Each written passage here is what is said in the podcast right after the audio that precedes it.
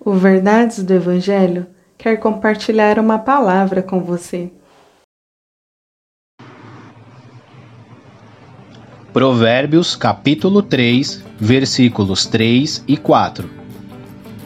Não deixe que a bondade e a fidelidade abandonem você. Amarre-as ao pescoço, escreve-as na tábua do seu coração, e você encontrará favor e boa compreensão diante de Deus e de outras pessoas.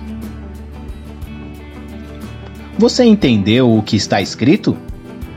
Não está escrito que você não deve abandonar a bondade e a fidelidade, embora isso seja verdade. Mas está escrito que você não deve deixar com que a bondade e a fidelidade te abandonem. Ou seja, não é você que tem poder e domínio sobre a bondade e a fidelidade, mas são elas que devem ter. Talvez você pergunte: bom, como eu não vou deixar que a bondade e a fidelidade me abandonem?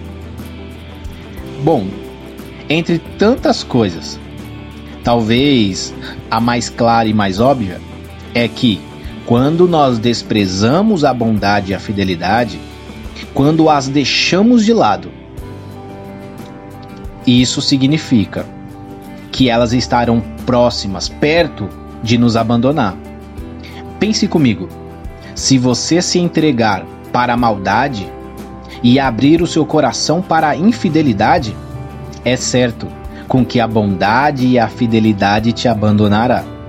E assim você não poderá encontrar favor diante de Deus, e muito menos das pessoas.